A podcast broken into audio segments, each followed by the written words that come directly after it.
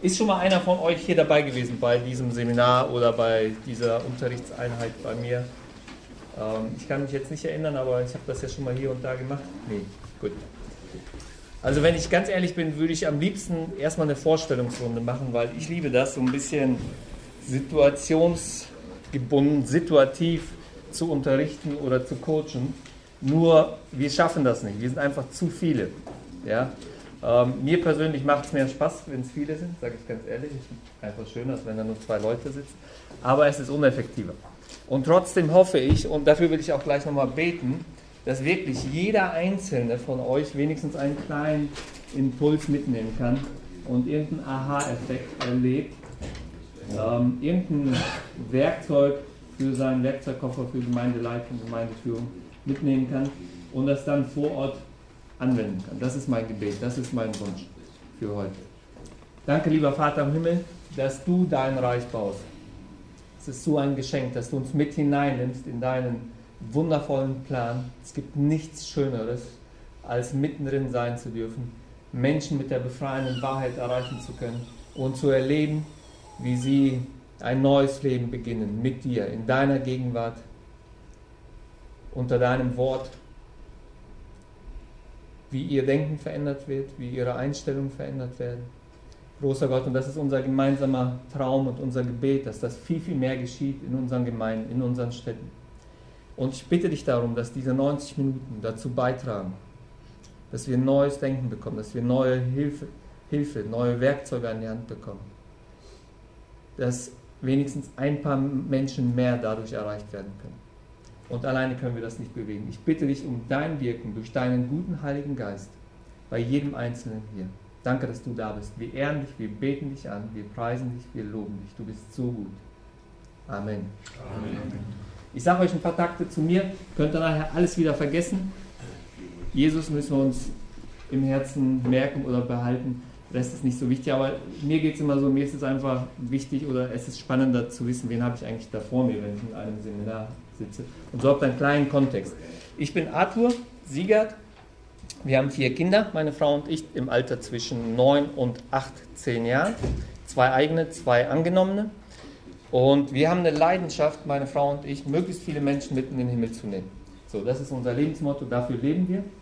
Und ich wünsche mir, alles daran zu setzen, wirklich alles, alle Ressourcen, die Gott mir schenkt, alle Begabungen, alle Beziehungen, die ich habe, alle Zeit, die ich habe, dafür zu nutzen, dafür einzusetzen, möglichst viele Menschen mit in den Himmel zu nehmen.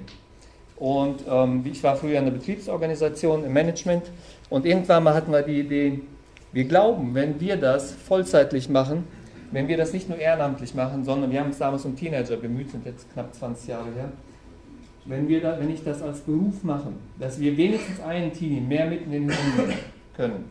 Deswegen habe ich damals meinen Job aufgegeben und wir haben einfach angefangen, unsere ganze Zeit und Energie da hinein zu investieren. Das konnten wir auch über eine Zeit lang machen, weil wir einiges angespart haben. Und daraus ist dann so ein kleines Missionswerk entstanden. Und dann habe ich festgestellt, mir gelingt es nur, die jungen Leute, die, ich sag mal so im Alter zwischen 15 und 20 waren, also noch jünger als du, ähm, oder U, wie heißt du? Lukas. U, Lukas, alles was unter ihm ist. Wir haben immer nur so punktuelle Begegnungen. Wir treffen uns bei den unterschiedlichen Sportevents, die wir so veranstaltet haben, Trendsportfreizeit und sowas.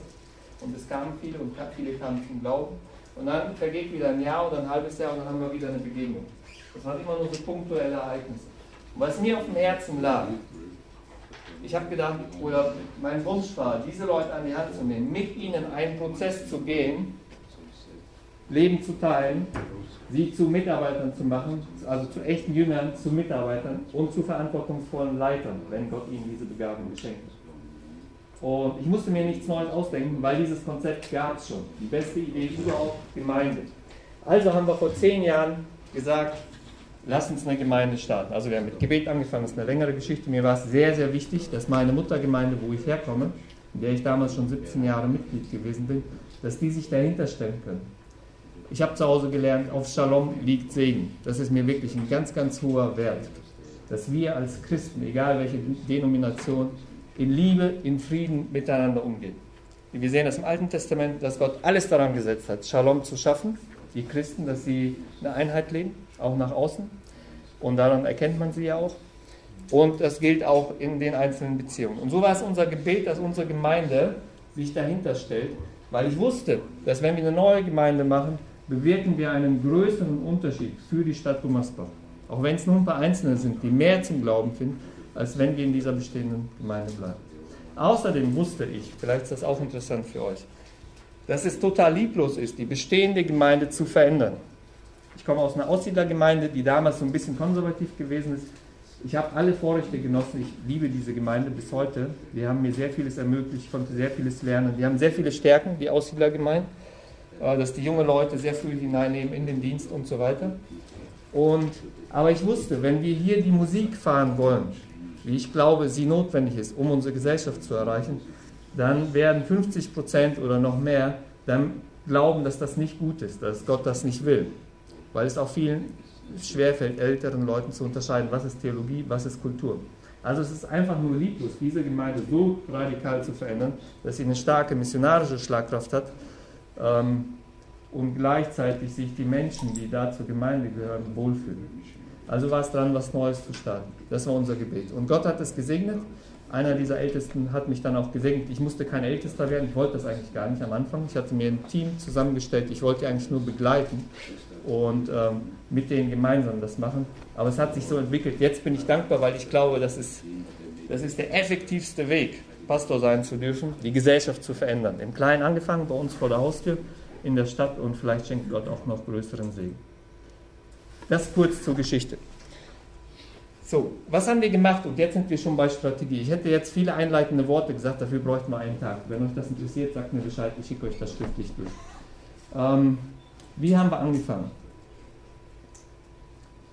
Wie haben wir angefangen damals? Vor zehn Jahren, vor zehneinhalb Jahren haben wir ähm, bei mir im Besprechungsraum eine erste, einen ersten kleinen Gottesdienst veranstaltet. Vorher gab es diese Gebetsprozesse, wir haben kleine Hauskreise gegründet und so weiter. Aber was ich euch sagen will, ist folgendes. Das war im April, Ostern war sehr spät, 2003. Ein Monat später haben wir uns hier eingemietet, neutrale Räume, wir waren 21 Leutchen, haben uns hier eingemietet und haben die Strategie festgelegt. Wir haben unser Leitbild formuliert ganz am Anfang. Wir haben nämlich die Frage beantwortet, das ist für mich die wichtigste Frage überhaupt. Und gleich stelle ich das Ganze in einen Kontext, dass ihr auch einen vernünftigen Fahrplan habt und ich schicke euch das nochmal per E-Mail, wenn ihr das haben möchtet. Wir haben einen Fahrplan entwickelt. Wir haben ein Leitbild entwickelt. Und zwar haben wir die Frage beantwortet, das war die wichtigste Frage. Wozu um alles auf der Welt gibt es eigentlich Gemeinde? Wozu um alles auf der Welt gibt es eigentlich Gemeinde? Ja, was ist der Sinn der Gemeinde? Wir können dann auch fragen. Oder was ist der Zweck der Gemeinde? Das ist immer die gleiche Fragestellung. Diese Frage haben wir beantwortet. Damals. Ich erzähle euch das, um euch deutlich zu machen, wie wichtig es mir ist. Wir haben heute über Milieus gesprochen. Wenn man so möchte, komme ich aus diesem Milieu adaptiv-pragmatisch. Ja, ich weiß nicht, ob ihr diese Kartoffelgrafik kennt von den Sinus-Milieus. Das sind Leute, die immer danach fragen, was ist eigentlich der Nutzen, was ist der Zweck.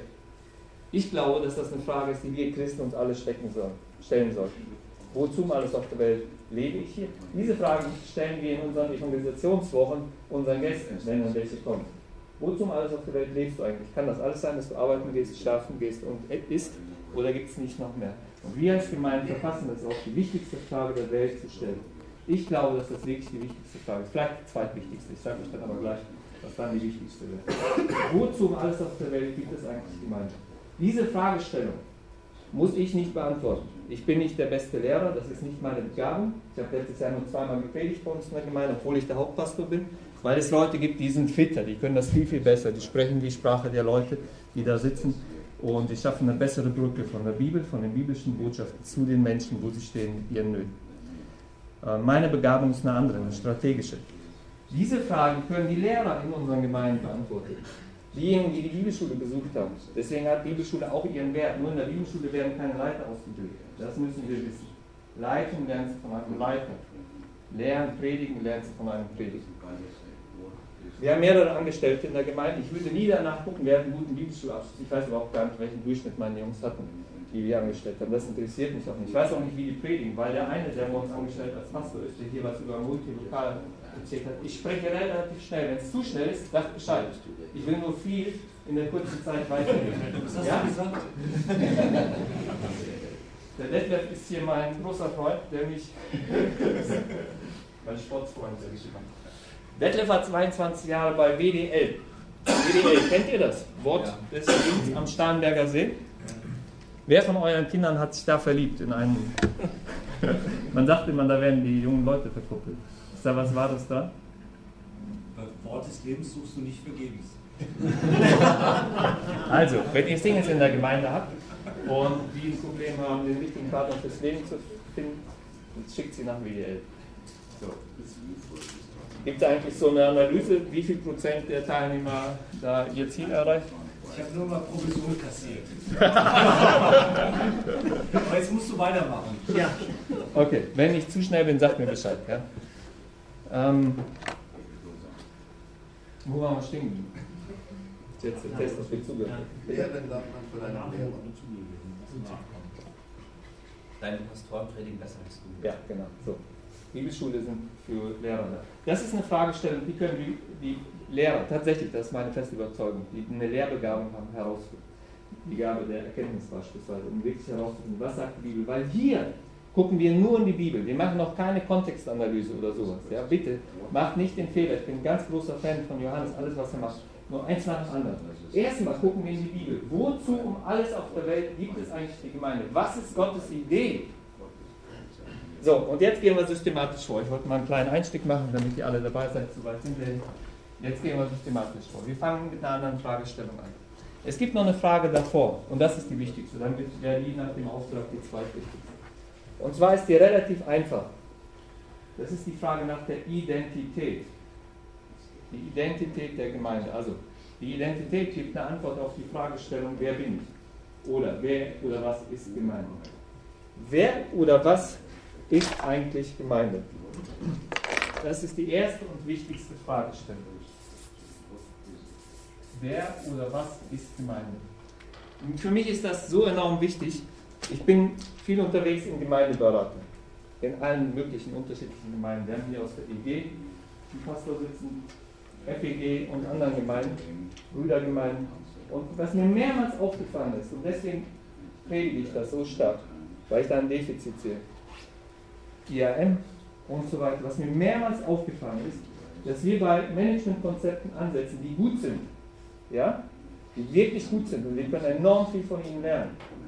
Aber eine Fragestellung vergessen, und das ist nämlich die nach der Identität, weil diese Frage wirklich alles radikal verändern wird. Unsere gesamte Strategie, alles. Wer oder was ist Gemeinde?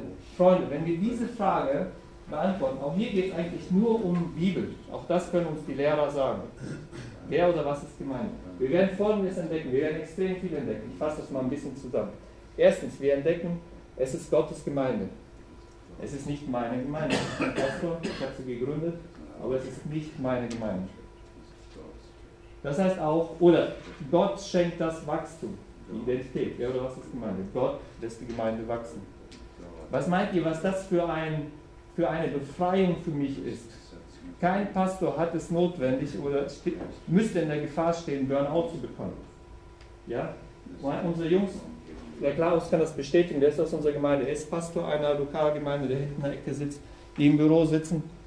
Mir ist das egal, wann die kommen, wann die arbeiten oder wa- ob die mal eine Woche nur zwei Stunden gearbeitet haben. Ehrlich, das ist meine feste Überzeugung. Was mir nicht egal ist, woran sie gearbeitet haben, an welchem Ziel, welches Ziel sie verfolgen. Damit müssen wir ein ganz starkes Commitment haben, eine starke Hingabe, eine starke Leidenschaft für unser Ziel, für unseren Zweck, wozu es Gemeinde gibt. Das ist mir viel wichtiger, als wie viel sie arbeiten.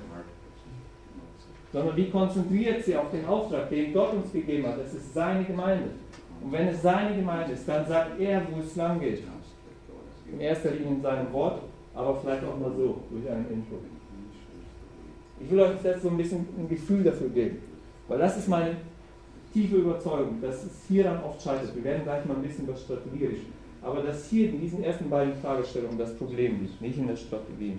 Weil jeder von euch hat eine Strategie. Werden wir gleich sehen. Also die erste Fragestellung ist, wer oder was ist gemeint? Es ist Gottes Gemeinde, er schenkt Wachstum. Ähm, er beruft Menschen einfach nur aus Gnaden Das ist die Identität der Gemeinde. Er beruft, er begabt. Wenn wir das verstanden haben, wenn unsere Gemeinde das verstanden hat, das sind Prozesse, die die ganze Gemeinde mitmachen muss, ja, wenn die Lehrer das uns vorgestellt haben. Wenn wir das verstanden haben, okay, Gemeinde ist nicht der Pastor macht die Arbeit. Ich habe euch das schon gesagt, ich war letztes Mal nur zweimal auf der Bühne. Die sehen mich auch so relativ wenig. Die dürfen auch gar nicht so zu mir kommen. Ja. Ich habe nicht das Prinzip der offenen Tür, dass jeder mit seinem Problemchen kommen kann, weil da würden wir nie wachsen. Ähm, ich bin auch nicht der Hirte, dafür gibt es aber andere, die das machen. Was ich sagen will, ist, jeder hat sein, ich sage unseren Leuten immer, 99% kann ich nichts. Kann ich nicht. Das, was man in der Gemeinde tun kann. Ich kann das einfach nicht. Ein Prozent, ich kann richtig gut, so gut wie kein anderer. Und darauf will ich mich konzentrieren. Und diese 99 Prozent, jeder ist ein Puzzlestück. Das ist die Identität der Gemeinde. Also, es gibt noch viel mehr zu sagen, was zur Identität gehört. Aber das verändert radikal unser Denken und unsere Einstellung. Ja, wir haben heute schon gehört, es ist nicht die Identität der Gemeinde, dass wir jeden Sonntag einen Gottesdienst haben müssen. Das steht nirgends in der Bibel. Das ist eine Fragestellung, die bei vier, viertens oder fünftens kommt. Brauchen wir Gottesdienste? Das meine ich wirklich so. Ich bin fest davon überzeugt, das ist Gott völlig egal. Ob ihr um 10 Uhr den Gottesdienst macht, um 11 oder unter der Woche oder ganz andere Formen findet. Der eine macht Hauskreisarbeit, der andere macht was anderes. Das ist Gott völlig egal. Wer wird euch danach nicht fragen, ob ihr jede Woche Sonntag einen Gottesdienst gemacht habt, ob es eine Predigt am Sonntag gab oder zwei, wie die Moderation war. Wonach er euch fragen wird, ist, habt ihr die Gemeinde, wie ich sie gewollt habe, gelebt? Habt ihr den Zweck, den Auftrag, den ich euch gegeben habe, es ist meine Gemeinde, habt ihr sie gelebt? Freunde, und wenn ich diese Identität habe, es ist Gottes Gemeinde, nicht meine, dann habe ich eine extreme Frechheit als Leiter, unseren Leuten zu sagen, wo, wo das Schiff hingeht. Das ist meine erste und wichtigste Aufgabe als Hauptpastor. Nicht jede Woche zu predigen, sondern den Kurs zu überprüfen, ob wir auf, der richtigen, auf dem richtigen Weg sind. Bei mir im Büro hängt ein Bild, hat eine Freundin von mir mir mal zum 40. Geburtstag geschenkt. Ähm, da ist extrem stürmisch, ein Segelboot auf, auf hohem Wellengang. Da ist schon ein bisschen Wasser auf diesem Segelboot. Und am Ende des Bildes sieht man so einen Ansatz der, einer Insel. Das ist mein Leben, das ist meine Gemeinde. Also ich liebe und genieße das Leben total. Ja, ehrlich, ich bin so reich von Gott beschenkt, das ist unglaublich. Das ist wirklich so. Ähm, aber trotzdem ist es so stürmisch, weil der Gegenspieler, der Satan, der ist real und versucht das ganze Ding zu zerstören. Und je mehr wir uns evangelistisch ausrichten, und das ist für mich die größte Herausforderung als Pastor, dass die gesamte Gemeinde immer wieder neu missionarisch lebt und sich nicht gemütlich irgendwo einmischt. Das ist tatsächlich meine größte Herausforderung. So, und meine Aufgabe ist es, diesen, dieses Boot, trotz Gegenwind, dieses Segelboot, trotz ähm, hohem Wellengang, immer wieder neu auszurichten auf die Insel, auf unseren Lebens äh, Gemeindezweck. Wohin geht die Reise? Das ist für mich die erste wichtigste Aufgabe. Wenn die Leute mich danach fragen, ihr könnt das in, mein, in meiner Stellenbeschreibung sehen. Das war von Anfang an, als wir gestartet haben, hatte ich dafür 20% meiner Arbeitszeit Zeit. Die erste Aufgabe und die wichtigste Aufgabe, den Kurs immer wieder neu zu überprüfen. So, und nicht Gottesdienste zu gestalten. Wir haben ein Team. Ich bin einmal, vielleicht zweimal im Jahr beim Gottesdienstteam dabei. Das können die Leute ehrenamtlich machen, die viel besser. Wir haben auch eine bessere Begabung, Kreativen und so weiter und so fort, die Gottesdienste zu gestalten. Ähm, das ist nicht meine Aufgabe, das kommt irgendwo da unten. Meine Aufgabe ist, dass wir das leben, wer oder was ist gemeint, und dass wir eine ganz klare Ausrichtung haben. Wir machen es gleich noch praktischer, aber kommt ihr bisher mit oder gibt irgendeinen Einwand oder eine Ergänzung? Bitte. Thomas. Wo ich mitkomme. Er ist aus einer Baptisten, deutschen Baptistengemeinde aus Heubach, vier Stunden weiter rechts in Deutschland, zwei Stunden. Genau, man weiß, wie das Wichtig ist, dich dabei zu haben. Ich habe die prophetische Begabung heute beim Johannes zweimal empfangen. Wir werden gestern oder heute Nacht eine richtig coole, coole Austausch. So Spaß gemacht, ihn kennenzulernen. Das so ist mir auch. Deshalb bin ich jetzt bei dir hier, obwohl ich in der Gemeinde war, an deinem Seminar. Raus. ähm, sag mal eins, Tag. Er ist Gemeindeleiter da auch in der Gemeinde sein. Wie geht's, wie steht's, wie kommst du mit oder willst du Ich komme mit, ja. Sehr gut. Wie geht es den anderen? Gibt es irgendetwas, wo ihr sagt, okay, hier habe ich einen kleinen Haken, damit ich weiter mitkommen kann? Müssen wir mal hier ein bisschen drüber reden oder kritiklos werden? Kein Problem, Freunde. Ich glaube, es ist eine gewisse Sondersituation, dass der Hauptpastor äh, für fast nichts zuständig ist, außer den Kurs zu überprüfen. Ne? Den Luxus haben die meisten Gemeinden ja nicht. Also, ja. also ich habe noch vier andere Aufgaben. Ah. Ich habe nur über die ersten 20 Prozent gesprochen. Genau. Aber die anderen drei, drei von den vier, haben nichts mit den typischen Aufgaben zu tun, wie der Pastor die sonst Ich habe nur 20 Prozent meiner Stellenbeschreibung für Seelsorge oder mal eine Predigt oder irgendwas, was andere zu 160 Prozent machen. So, das ist aber schon, wenn es dich interessiert, erzähle ich dir nach. Weil du hast natürlich auch gute Startbedingungen gehabt, weil du hast ja bei Null angefangen. Ähm, finde es sehr schwierig, ich sag mal, wenn so ein Gemeindeschiff 110 Jahre alt ist, ähm, äh, die beiden schon alt sind oder ja. älter geworden sind, ähm, ja. oder Leute auch schon, ich sag mal, Besatzung auch schon älter ist, ja. ich sag mal, dann, ich sag mal, mit sowas dann einzusteigen. Ne? Ja, absolut. Amen. Okay, ähm, was ist denn, wenn dieses Schiff schon fährt, aber nicht ganz richtige Richtung? Sage ich mal etwas unvorsichtig. Ja? So. Aber nicht wirklich dieses Ziel vor Augen hat. Ich sage euch aus meiner Erfahrung, die ich gemacht habe. Und ich könnte ja auch ein paar Beispiele nennen.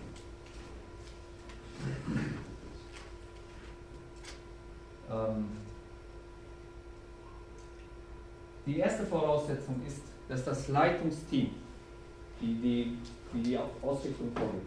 Also es gibt ja immer den eigentlichen Einflussnehmer. Das muss nicht die Leitung sein. Kann die Ehefrau eines Pastors sein. Es kann irgendeiner sein, der, der viel Geld hat äh, in der Gemeinde, der immer sagt, wo es lang liegt und so weiter und so fort. Die eigentlichen Einflussnehmer zu identifizieren. Wenn das tatsächlich die Ältesten sind, die für die Ausrichtung zuständig sind, oder nicht, wie die Strukturen bei euch sind, das Pastoren, wie auch immer, dann preis den Herrn, schon mal super Voraussetzung. Wenn nicht, dann muss man erstmal dieses Problem lösen. Ähm, Menschenfurcht, ja, vor Leuten, die viel Einfluss haben oder was auch immer, keine Ahnung, ist der sicherste Weg, also es den Menschen recht machen zu wollen, oder formuliere das mal so, es allen Menschen recht machen zu wollen als Pastor, ist der sicherste Weg, dass du Gottes Plan für deine Gemeinde verpasst. So. Deswegen fangen wir oben bei der Bibel an. Diese beiden Fragestellungen, da setzen wir uns nur mit der Bibel auseinander. Ja, was sagt die Bibel? Wer oder was ist Gemeinde? Und wozu gibt es die Gemeinde? So, und wenn wir jetzt anfangen, eine bestehende Gemeinde zu verändern, dann setzen wir auch hier oben an. Wer oder was ist Gemeinde? Und entdecken bestimmte neue Wahrheiten. Das glaube ich wirklich, dass wir neue Wahrheiten entdecken als ganze Gemeinde. Das ist ein Prozess, das geht ja nicht in einem Event, in einer Predigt, sondern da muss sich eine ganze Gemeinde. Ich mache das so. Erst ist das die Leitung, wenn die mich einlädt und wenn die sich einig ist, dann ist es die nächste Leitungsebene. Jetzt war ich neulich hier in der Baptistengemeinde, jetzt diese Woche oder was jetzt? Nächste Woche bin ich in äh, Treffpunkt Leben, Siegburg Gemeinde, keine Ahnung, ob ihr die kennt, da habe ich das Leitungsteam gecoacht. Jetzt geht es auf die nächste Ebene, auf die Mitarbeiterebene. Und immer erst, wenn die Gruppen gewonnen werden, dann geht es weiter an die ganze Gemeinde. So. Wenn eine, Leitung sich einig ist, Wiedenest braucht Spenden. Ja? Sanierungsmaßnahmen.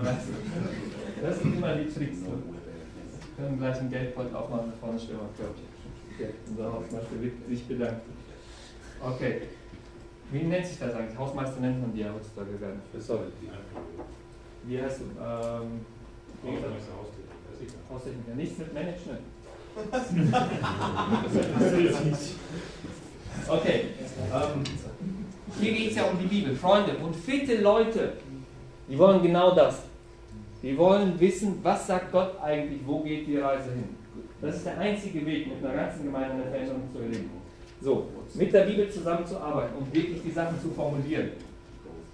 Wie hat Gott sich Gemeinde vorgestellt? Meine Überzeugung ist zum Beispiel auch, dass, es, dass Gott Leiter beruft, Leiter begabt, genauso wie er Seelsorger begabt, also Menschen mit einer Barmherzigkeit und sowas, das, was ich sehr wenig habe, und andere Sachen. Er, er gibt die Gaben und ich glaube, die Leiter sind dafür dazu führen. Dieses demokratische Prinzip, was wir in Deutschland haben, ist meines Erachtens ein weltliches Prinzip. Wir haben es an der Gesellschaft angelegt und glauben damit richtig zu leben. Ich persönlich glaube nicht. Also wenn wir das theologisch festlegen wollen, werden wir demokratischen Probleme. Und deswegen haben wir oft Schwierigkeiten, überhaupt was Neues zu bewegen. Unter anderem. Also mit der ganzen Gemeinde sich damit auseinanderzusetzen, nachdem die Leitungsgremien sich damit identifizieren. Wer oder was ist Gemeinde? Wozu gibt es uns? Was sagt die Bibel, wozu es Gemeinde? Ich mache es gleich, gleich noch praktischer, noch konkret. Und dann äh, wird Folgendes passieren. 50% der Leute, vielleicht sind es auch 60 oder 70, werden sagen, genau das ist unser Kurs. Hier wollen wir weitermachen. 30, 40% werden damit Bauchschmerzen haben. Und sagen, unsere Strategie ist, also wir werden es nicht formulieren, aber du kannst es denen ablesen. Wir haben auch eine Strategie, ihre Strategie ist es. Wir haben das schon immer so gemacht. Das ist, es gibt keine Gemeinde ohne Strategie. Aber beispielsweise, ne, wir haben das schon immer so gemacht, das ist das weiter. So. Wenn sich Leiter darauf einlassen, ist das für mich ein Zeichen, dass es unsichere Leiterschaft ist. Ja? Entweder die haben keine theologische Basis oder die haben wenig Führungskompetenz, weil ihnen das einfach keiner beigebracht hat. Die sind gar nicht schuld. Die Bibelschulen vermitteln das nicht, Führungskompetenz. Auch das ist nicht der Job der Bibelschule. Deswegen gibt es hoffentlich, oder es gibt immer mehr Schulungen, die sich damit auseinandersetzen oder Möglichkeiten, wo Leiter das lernen können, Trainingprogramme und so weiter. So, ähm, es wird ein Teil wird gehen. Wenn die Gemeinde so groß war, dann wird das erstmal sinken auf, weiß ich nicht, 60, 70 Prozent. Aber eins garantiere ich euch, aber 100 Prozent. Können wir für eine Million wetten, die würde ich euch organisieren, wenn das nicht eintritt.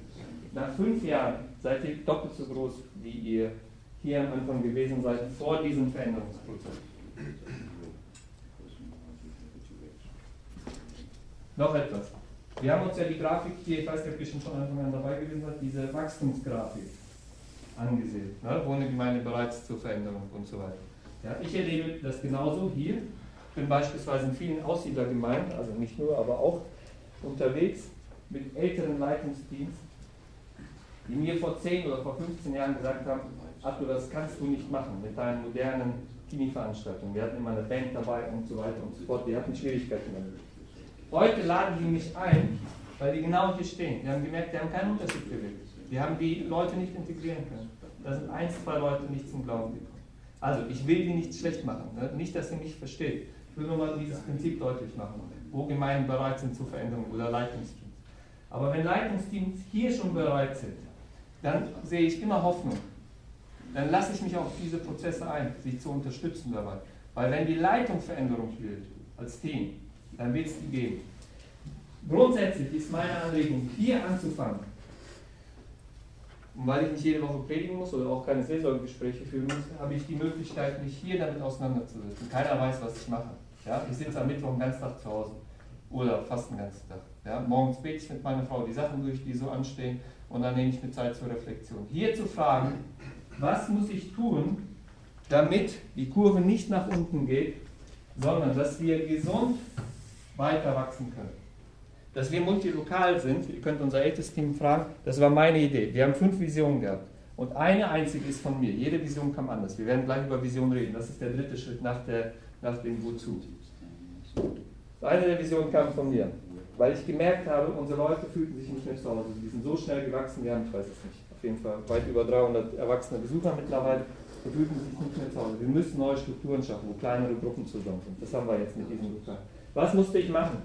Ich musste unsere Leute überzeugen, wenn wir so weitermachen, haben wir ein Problem. Unser Leitungsteam. Ja? Als ich die überzeugt habe, ihr könnt den Klaus fragen, damals war er Hauskirchenleiter. Wir hatten damals ungefähr 20 Hauskreise. Wir nennen das Haus Kirchen, also bewusst, um denen größere Bedeutung zu geben.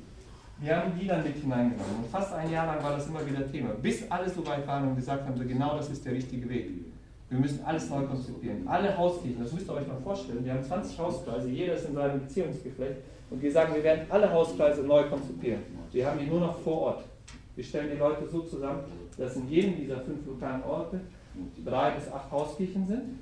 Und die aus diesem Ort treffen sich zu einem Hauskreis. Leute, die sich vielleicht gar nicht so mochten, müssen sich jetzt treffen, die auf Nachbarschaft gewohnt haben und so. Diese Veränderung, das ist eine Riesenveränderung. Ja? Ähm, konnte man nur deswegen einleiten, weil erstmal das Leitungsteam sich einig war, dann die Hauskreisleiterebene, dann war das kein Problem, dann ist das ein kleines, das in der Gemeinde zu verändern. Warum? Weil wir stellen das in der Gemeinde vor, dann gehen die nach Hause, sind frustriert und denken, das kann doch wohl nicht wahr sein. Reden mit ihrem Hauskreisleiter, dann der Hauskreisleiter sagt, das ist doch eine super Idee. Guck mal, welche Vorteile wir dadurch haben, weil er selbst schon davon überzeugt ist. Aha, okay, okay. Gut, lass uns einen Testlauf machen. Testlauf, das ist die dritte Idee gewesen. Dass, dass man das Testlauf machen, weil Testlauf lassen sich viele drauf ein. Ja? Und ihr habt immer noch die Chance, wenn es nicht gut läuft, wieder aufzuhören. Ihr habt keinen Fehler gemacht, war nur ein Testlauf. Wenn es gut läuft, sind die Leute selber bereit weiter. Okay, es ging um Veränderung. Äh, du hattest gefragt, bestehende Gemeinde. Also ich glaube, ihr werdet viele verlieren. Und trotzdem würde ich sagen, setzt alles daran, es trotzdem zu machen. Weil Gott wird euch nicht nach diesen 30 Leuten fragen. Die werden in anderen Gemeinden der Umgebung was finden. Sondern er wird euch dann fragen, was ist mit denen, die ihr eigentlich erreichen könnt, aber nicht erreichen. Okay. Wenn wir das geklärt haben, wir sind ja wirklich wie so ein Düsenjet unterwegs, ja, und sind nur so ein bisschen punktuell dann bei den einzelnen Sachen. Das erste und wichtigste, wer oder was ist Gemeinde? Dann stellen wir hier auch fest in der Fragestellung, ich habe ja schon ein paar Punkte erwähnt, aber eine wird auch sein, die Identität der Gemeinde wird sein, die Leute, Gott beruft die Leute und gibt ihnen einen Auftrag. Genauso wie er das mit den Jüngern gemacht hat. Jesus kommt auf die Erde, lebt mit ihnen und gibt ihnen einen Auftrag. Ja? Und verschwindet wieder, sendet seinen Heiligen Geist. Aber er gibt ihnen einen Auftrag. Das ist die Identität der Gemeinde auch. Versteht ihr das? Er beruft die Leute, uns, seinen Kindern, und gibt uns eine Berufung, einen Auftrag. Macht das Sinn für euch mit dem Auftrag? Gut. Und daraus resultiert diese Frage hier. Ja? Zweitens, wozu? Was ist der Auftrag? Ich nenne das Auftrag. Man kann das alles wegnehmen. Okay? Warum mir das so wichtig ist, dass ihr den Zusammenhang versteht? Ich denke hier nicht irgendwelche Punkte aus, sondern es ist einfach eine ganz logische Konsequenz. Auch gleich der dritte Punkt. Die bauen aufeinander auf, die Punkte. Ja? Wir fangen hier an, das ist die wichtigste Fragestellung. Wer oder was ist Gemeinde? Und dann merken wir plötzlich, Moment, da gibt es ja einen Auftrag für die Gemeinde. Wir haben hier irgendwas zu erledigen. Sonst wären wir schon alle im Himmel. Okay, dann gucken wir in die Bibel, wer oder was ist eigentlich, äh, wozu um alles auf der Welt gibt es eigentlich die Gemeinde?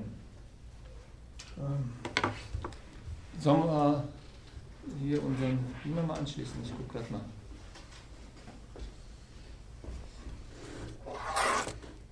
Gleich einen Moment. Ich muss das mal lesen.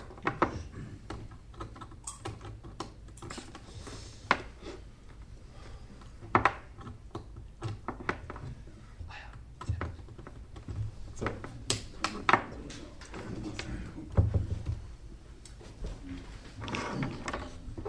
Wir haben den Auftrag folgendermaßen formuliert. Wie gesagt, schon vor zehn Jahren. Mir ist das deswegen so wichtig, damit ihr wisst, das ist die einzige Berechtigung für Gemeindearbeit, wenn wir den Auftrag formuliert haben. Wenn wir den Zweck nicht kennen, wozu machen wir das? Okay? Wenn es nicht klappt, ist das auch kein Problem. Wenn es klappt, schön. Jetzt klappt Ich, ich sage den schon mal so und gleich können wir den an die Wand schmeißen. Was wir damals zusammengefasst haben. Also, was ist der Auftrag? Ich persönlich bin ja der Überzeugung, dass diese beiden Punkte immer gleich sind. Egal ob in Afrika, in Deutschland oder in Amerika. Das ist immer gleich. Ja, das ist wichtig, weil was gleich kommt, ist sehr individuell, das ist spezifisch für eure Gemeinde. Aber diese beiden Punkte sind sehr gleich. Man kann das unterschiedlich formulieren, ganz klar. Ja, und unterschiedliche Nuancen wird man da haben. Aber im Prinzip, wir gucken ja nur in die Bibel und studieren die Bibel. Wozu gibt es die Gemeinde? Was ist Gemeinde? Deswegen werden wir immer auf die gleichen Ergebnisse kommen. Macht das Sinn? Okay. Wir haben den Auftrag so formuliert. Es ist unser Auftrag, möglichst viele Menschen mit der befreienden Wahrheit Gottes zu erreichen.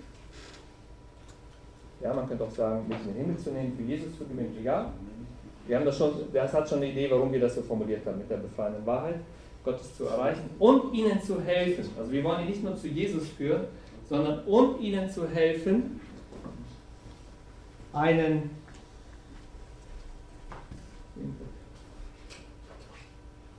ich habe hier äh, was anderes als das, was an der Wand ist. Hast du eine Idee, warum? Das ist mein Hintergrundbild, äh, Desktop-Bild. Ah, sehr gut. Kennst du dich aus? Ich habe keine Ahnung. Wenn es singt, ist gut, wenn ich schalte es noch. Es ist unser Auftrag, möglichst viele Menschen mit der befreienden Wahrheit Gottes zu erreichen und ihnen zu helfen, einen echt, echt schädlich für vier Dinge, einen echten Lebensstil zu führen. Also, wir glauben wirklich, dass das der Auftrag der Gemeinde ist. Man könnte das so zusammenfassen. Möglichst viele Menschen für Jesus zu gewinnen, sage ich jetzt mal, und ihnen helfen, einen echten Lebensstil zu führen. Echt steht für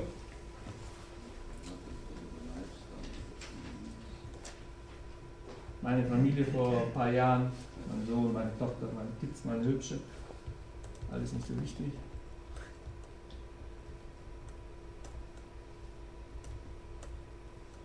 So. Bisschen was zur Identität, ja? Ein paar Punkte. So, und hier unser Auftrag. einen echt Lebensstil zu führen. Echt steht für vier Dinge. Evangelistischer Lebensstil. Wir wollen also die Menschen, die wir zu Jesus führen, auch helfen, einen evangelistischen Lebensstil zu führen. Christliche Nächstenliebe zu praktizieren. Hingegebener Dienst. Bei hingegebener Dienst, bei H geht es darum, wir haben da vier Ziele formuliert. Der Bereichsleiter, der diesen, oder das ist eine Frau, die diesen Bereich leitet, H, hat vier Ziele. Erstens, jeder entdeckt seine Gabe, jeder hat eine Gabe. Jeder findet einen Platz im Reich Gottes, muss nicht in der Gemeinde sein, das kann auch im Fußballfeld sein. Wir haben viele Trainer, die das als Dienst machen, beispielsweise. Ähm, jeder entwickelt seine Gabe weiter. Bei H bin ich jetzt. Ne? Und viertens, wenn du fit bist und einige Jahre deine Gabe trainiert hast, zum Beispiel du bist evangelistisch begabt, dann leitest du andere darin ein. So, und viertens, äh, wir helfen ihm, eine tiefe Liebesbeziehung zu Gott zu führen. So, ich muss jetzt mal einen Satz sagen, was klar ist, aber ich will es trotzdem nochmal sagen. Es ist alles Stückwerk. Ja? Was ich hier so erzähle, klingt so perfekt und so rein oder vielleicht auch nicht, aber ich sage das jetzt mal so. Freunde, wir haben die gleichen Probleme wie ihr alle auch. Ja? Wir haben schon ein paar Vorteile, ein paar Vorrechte. Äh, Gott ist uns echt gnädig und schickt uns Leute. Wir haben jetzt ungefähr 100 Leute taufen dürfen in diesen zehn Jahren. Das ist echt ein Geschenk von Gott.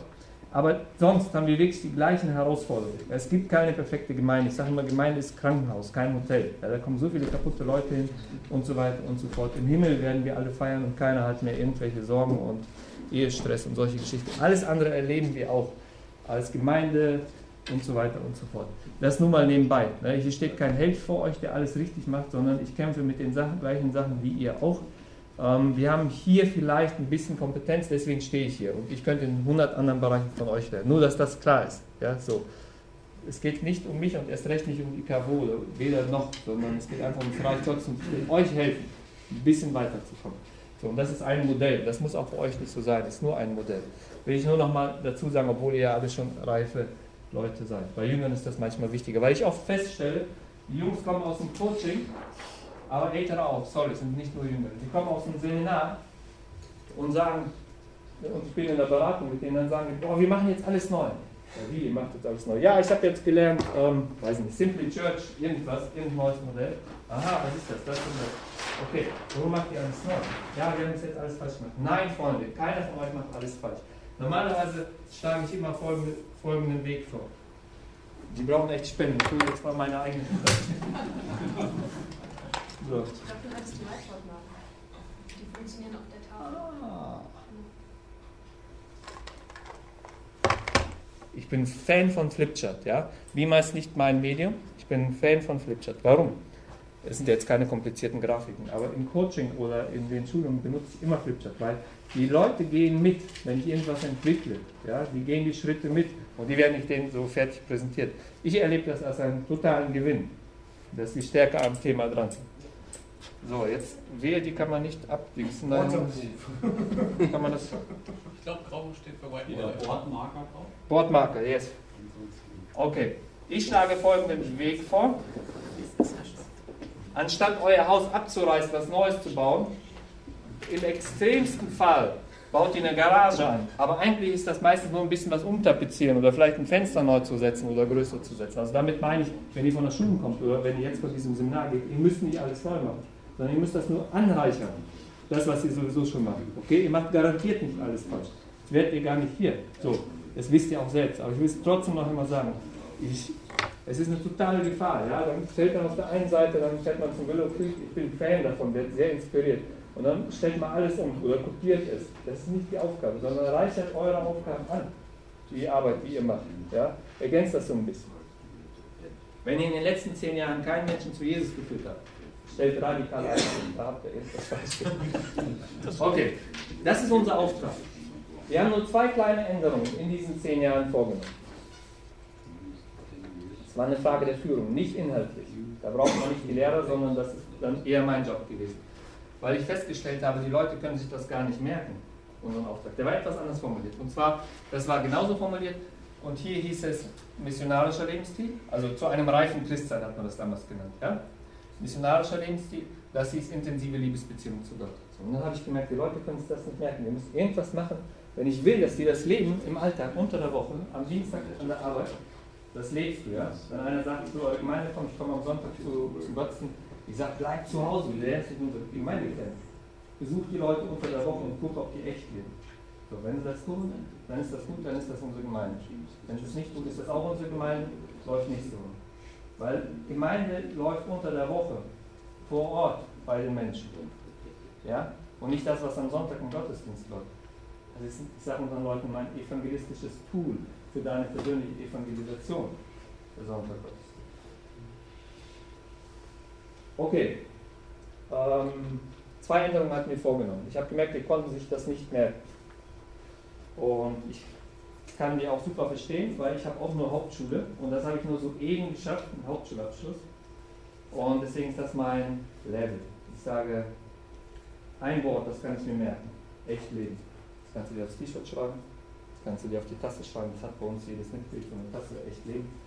Und dann kann man sich das, das ich auch noch hin, mir das abzuleiten. Evangelistischer Lebensstil, christliche Nächstenliebe, hingegebener Dienst, tiefe Liebesbeziehung zu Gott. Und wenn ich morgens den Kaffee trinke, dann weiß ich, wozu ich heute den Tag lebe. Das ist unser Auftrag. Dafür gibt es uns als Gemeinde. Alles in der Gemeinde, das sage ich jetzt nicht einfach so, sondern wirklich alles in der Gemeinde dreht sich bei uns um den Auftrag.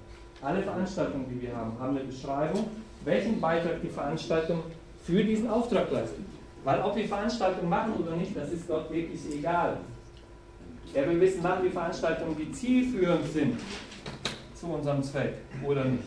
Der Sonntag Gottesdienst hat diesen Schwerpunkt hier oben. E, evangelistischen Lebensstil. Wir helfen unseren Leuten, dass die ihren Lebensstil unter der Woche leben können und wenn der Nachbar irgendwann mal fragt, was macht ihr da eigentlich am Sonntag? Dass er dem sagt, komm gerne vorbei. Und der muss sich nicht blamieren, wenn der Gast kommt, sondern der, der Nachbar wird ihm sagen, ich habe zum ersten Mal die Predigt verstanden.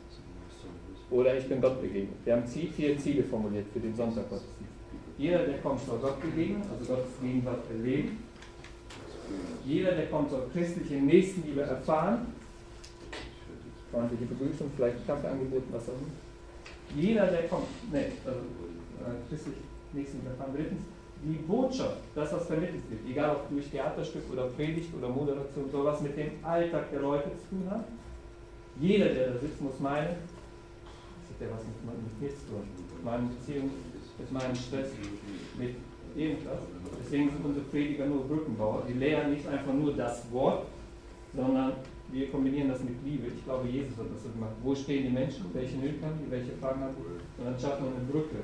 Das Evangelium, die Botschaft und der Mensch. Das ist die Aufgabe der Prediger. Und viertens, nehmt mir das nicht übel, wir haben das so formuliert, der Gottesdienst muss Spaß machen. So. Das sind die vier Ziele, die wir formuliert Okay, das ist für uns eh. Wir machen den Gottesdienst hierfür. Nicht für tiefe Liebesbeziehung zu Gott, nicht für christliche Nächstenliebe, nicht für hingegebene Liebe. Weniger. Das sind immer ein paar Elemente, das überlappen Aber deswegen machen wir nicht den Sonntag Die Oase, das ist der Gottesdienst unter der Woche an unterschiedlichen Standorten. Wie machen wir für T und für C? Da wollen wir wirklich die Leute herausfordern, in die Nähe Gottes zu treten, neue Hingaben an Gott, neue Entscheidungen Gott konsequent nachzufolgen und andere Geschichten. Und danach Gemeinschaft zu erleben. Unsere Oase zum Beispiel, wir machen es immer mit Essen. Jeder bringt was mit und dann essen wir zusammen. Klaus, habt ihr auch Essen bei euch oder wie funktioniert das? Wir haben auch Essen. Ja, so. Und ich glaube, das machen alle. Ist diese Oase noch etwas anderes als diese Hauskirchen oder Hausplätze? Ja. Eine Oase besteht aus drei bis acht Hauskirchen. Also wir haben jeden Standort bei uns drei bis acht Hauskirchen. Mhm. Marienheide, weiß nicht, sechs, sieben oder wie viel habt ihr? Ja, sechs. Bei uns in Gummersbach sind es acht Hauskirchen. Der Knorsch ist der kleinste Standort, die haben drei Hauskirchen. Und diese drei Hauskirchen treffen sich am Freitagabend zur Oase zum kleinen, äh, zum kleinen Gemeindegottesdienst. Das heißt, es gibt den Gottesdienst am Sonntag? Alle zwei Wochen. Und die Hauskirche findet in einer anderen Woche statt. Als wir den Auftrag formuliert haben, ich muss euch sagen, warum wir das so machen. Als wir den Auftrag formuliert haben, der ist heilig, da können wir nichts verändern. Haben wir überlegt, welche Veranstaltungen brauchen wir? Hm. Wir glauben, ich glaube, es macht immer noch Sinn, Gottesdienst am Sonntagmorgen zu machen, aber das kann bei euch anders aussehen. Aber nicht um 9 Uhr, sondern eher später. Wir haben mit halb zwölf angefangen Jetzt sind wir bei 11 Uhr, weil wir gemerkt haben, die junge Familie ist halb zwölf zu spät. So, für meine Kids ist es zu früh. Deswegen werden wir was Neues machen. Kommt in 1 bis 2 Jahren vorbei, fragt mich, bis dahin wird es einen zusätzlichen Gottesdienst geben für die junge Generation. Aber kommt nicht zum Gottesdienst, euch wird schlecht. So, wir machen Musik, das gefällt euch. Aber Gott hat Spaß daran, dass wir sie so mit dem Evangelium arbeiten. Das glaubt, sonst würden wir es nicht machen. Okay, und die Oase besteht aus drei bis acht Hauskirchen. Die findet aber wie oft statt? Alle zwei Wochen. Also, Sonntag einmal Gottesdienst im großen Stil, bis vor kurzem in der Stadthalle, jetzt sind wir umgezogen. In der nächsten Woche haben wir die Hauskirche, wo wir die, also wir bieten immer Möglichkeiten, die Predigt zu vertiefen. Es gibt nochmal eine Zusammenfassung, ein paar vertiefende Fragen. Oder aber die machen irgendein Thema, was die gerade das Hauskirche interessiert. Ein bestimmter Wochentag oder Sonntag. auch am Sonntag? Die Hauskirchen sind die wichtigste Veranstaltung bei uns. Die Hauskirchen sind wichtiger als der Sonntaggottesdienst. Die, die- da machen wir die Leute fit. Das sind keine missionarischen Hauskirchen. Gut, wenn Leute dazukommen, kein Problem. Immer sich irgendwo auf kann ich wissen. Aber da machen wir unsere Leute fit für die eigentlichen Aufgaben in den Hauskirchen. Wie groß sind die Klassen? Sechs bis zwölf Leute. Sind die Kinder auch dabei? Nee, meistens nicht, bei ein paar Jahren. Ähm, ich habe das mal getestet, zwei Hauskirchen mit Kindern, war super uneffektiv. Jetzt, wo wir keine Kinder haben, unglaublich. Die Männer fangen an zu heulen, erzählen von ihrem Stress mit ihren Frauen und so weiter. Wahnsinn, was das für ein Unterschied ist. Kann bei euch anders sein, vielleicht habt ihr eine andere Kultur, kein Problem. Es gibt auch andere Modelle mit Kindern, die auch gut Aber, was machen dann die jungen Familien mit den Kindern dann am Sonntagmorgen? Wenn die bei McDonalds Kinderland geparkt so Ja. Wir machen die Hauskirche am Samstagabend, weil wir auch noch junge Kinder haben. Das kann auch jeder noch ein bisschen selber. Wir haben so eine Handvoll, weiß ich nicht, fünf bis sechs, sieben Hauskirchen, Klaus, du kannst nicht korrigieren, ungefähr, die sich an anderen Wochentagen treffen, weil es denen besser passt. Und wir, der Sonntag, der freie Sonntag, ja, ich sage immer, das ist so, wie Gott sich das vorgestellt hat. Wir stehen morgens auf, wann wir wollen, wir frühstücken ausgiebig, ich hole Brötchen, alle fahren zum Gottesdienst und sehen mich in der Nacht. Und dann machen wir eine Andacht mit, unseren, mit unserer Familie und dann unternehmen wir irgendwas. Schlechtes Vorbild als Pastor. Ich glaube, das ist ein sehr effektives Vorbild. Und äh, weil das ist denen wurscht, ob ich zur Kirche gehe oder nicht, die wollen sehen, wie ich lebe mit meiner Frau, mit meinen Kindern, wie ich mit denen umgehe, also meine Nachbarn und so weiter. Okay. Ähm, die Hauskirchen kriegen Unterstützung, die dürfen aber selber wählen, was die machen. So, einmal in zwei Monaten treffen wir uns mit den ganzen Hauskirchenleitern als Leitungsteam.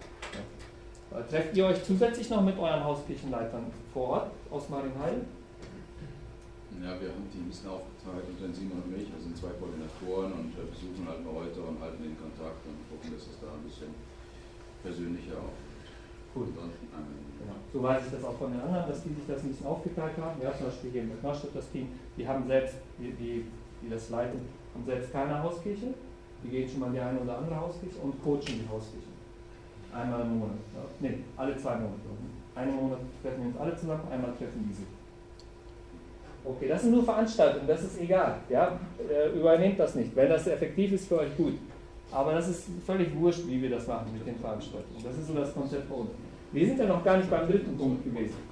Aber gab es ja bitte. Ich glaube, äh, die Frage war ja mit den Oasen. Wo sind jetzt die Oasen dann angesiedelt? Vor Ort irgendwo, weiß nicht, die einen treffen sich in der Schule, die, äh, die hier treffen sich im Altenheim, Ja. äh, weil da, da es da einen Raum gibt, mitten in also in den Orten vor Ort. das ist immer, wenn die Hauskirche am Sonntag ist, am Donnerstag dann die Freitag die Oase, ja. Okay. Genau, also auch nur alle zwei Wochen die Oase. Ja, genau. oder? Aber man kann es auch vielleicht einmal im Monat machen. Also das ist für mich alles sehr unwesentlich. Was für mich wichtig ist, ja, diese Veranstaltungen haben einen Sinn hierfür, für Punkt 1 und Punkt 2, für unseren Zweck. Okay, wir haben den ersten Punkt besprochen. Wer oder was ist Gemeinde? Also überflogen. Zweitens, wozu alles auf der Welt gibt es die Gemeinde? Bitte nehmt diese, dieses Wozu mit, den Zweck. Weil, und dann stellt alles um. Bei uns hat jeder Teamleiter, ich weiß nicht, wir haben über 20 Teams. Ja, so Kids Planet, ähm, weiß ich nicht, Familienarbeit und was es da nicht alles gibt. Musikteam und so. Jeder Teamleiter oder die Teamleiterin hat eine Stellenbeschreibung. Und als erstes steht immer drin, welchen Beitrag die für den Auftrag leisten. Wenn wir irgendeine Veranstaltung haben oder irgendein Team, die nicht einen Beitrag für den Auftrag leisten, dann schließen wir das nicht. Also alles dreht sich um den Auftrag. Ja? Der große Fehler ist, man macht sich jetzt die Mühe, investiert ein Jahr und formuliert die Identität und den Auftrag und dann liegt es irgendwo. Kurze Geschichte. Bevor wir angefangen haben mit der Gemeinde, ich bin ja Fan von Coaching. Ich habe selbst immer Coaches und suche immer Berater. Und dann habe ich gedacht, so, ich muss mir die fittesten Pastoren, die ich kenne oder von denen ich gehört habe, einladen, bevor ich mit Gemeinde anfange. So.